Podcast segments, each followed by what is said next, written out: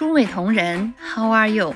我是阿朱，欢迎大家来到博古知今。我们今天开始进入《孙子兵法》的第四篇《行篇》。既然您都听到这儿了，那么在请您继续收听之前，还希望您能订阅、点赞、加关注，非常感谢。今天我们要讲讲赢了再打，跟成功需要大量的积累。《孙子兵法》的第四篇为行篇，原文中写：“西施善战者，先为不可胜，以待敌之可胜。不可胜在己，可胜在敌。故善战者能为不可胜，不能使敌之必可胜。故曰：胜可知而不可为之。”意思是说，古代人在打仗的时候，还是要先历练，准备好自己。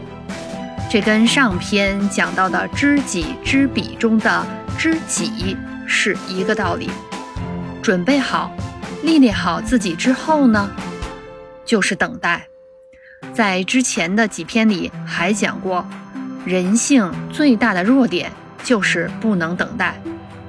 在古代战争中，士兵们等什么呢？等敌方露出破绽，也就是这里所说的“行”。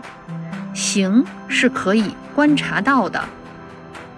这里“行篇”里的“行”意义更为全面，除了观察对方的情形，还要计算自己的胜算有多大，算清楚了再做，不清楚就接着准备，接着等待。我们都知道，成功是来源于大量的、充分而长期的积累与准备，然后才能一触即发。我们伟大的孙子在原文中写着：“不可胜者守也，可胜者攻也。守则不足，攻则有余。”就是这个道理。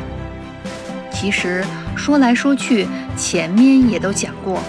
我们没有看到可胜的时候呢，就要守着，守着干嘛呢？准备自己，提升自己。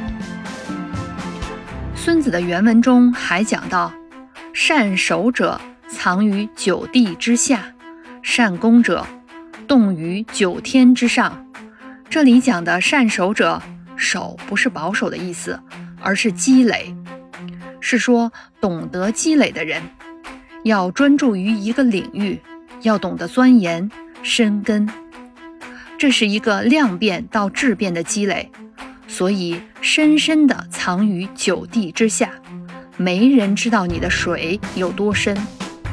结合到我们现代职场，就是别人不知道这潭水的深度，而你知道，那就是你的个人竞争力。我们在职场中常常提到提升自己的职场竞争力，就是这个意思。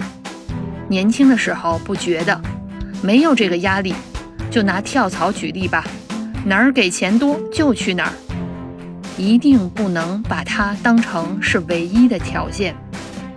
要看看你去了这个地方以后，你自身的价值、自身的市场竞争力能不能有所提升。我们在做一份工作的时候，也要时刻有这个概念，不是单纯的去完成它。我做的这份工作，至少在三年内，我能不能在自我价值及核心竞争力上有所提升呢？说到这儿啊，问问听众们，你认为你的工作能给你带来自身的竞争力的提升吗？欢迎你在评论区留言或者私信我。那么我们接着再说说，善攻者动于九天之上，就是你觉得他在攻击你的时候，其实他根本就没有攻击你，这是什么意思呢？很简单，因为压根儿就没在一个层面上，不在一个战场里。其实。这才是竞争的本质，要的就是你根本没法跟我争，而不是我要跟你争。一旦你想着去跟某某争的时候啊，你已经输了。这儿啊，让我想起一个例子。我们每个月都会开一次管理会，会上专门有一个环节呢，是各个团队分享一下自己团队里的重要 topic。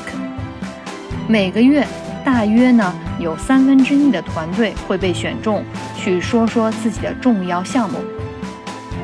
与此同时呢，啊，大家用这个机会可以宣传一下自己的团队。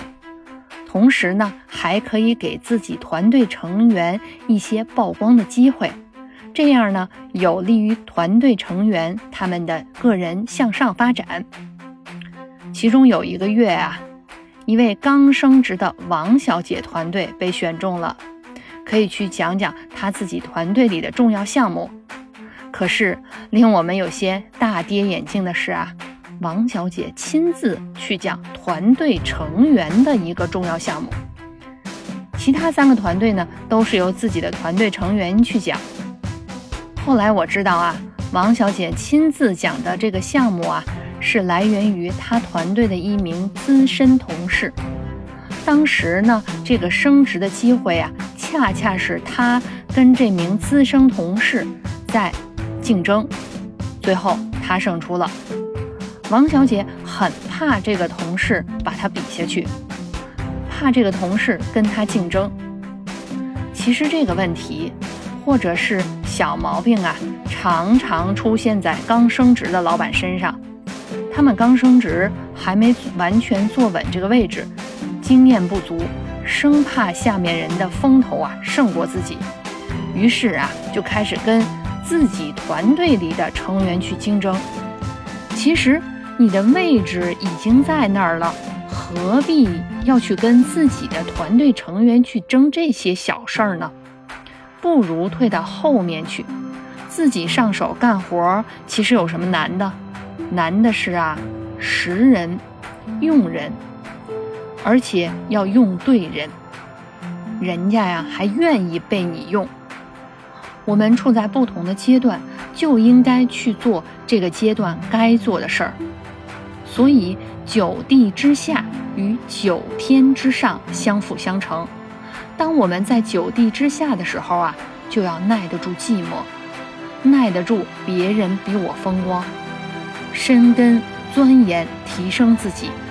待到我们九天之上那日，好了，今天的《孙子兵法·行篇》第一篇，赢了再打，跟成功需要大量的积累。我们就讲到这儿了，感谢您收听博古知今，期待与您下次相逢。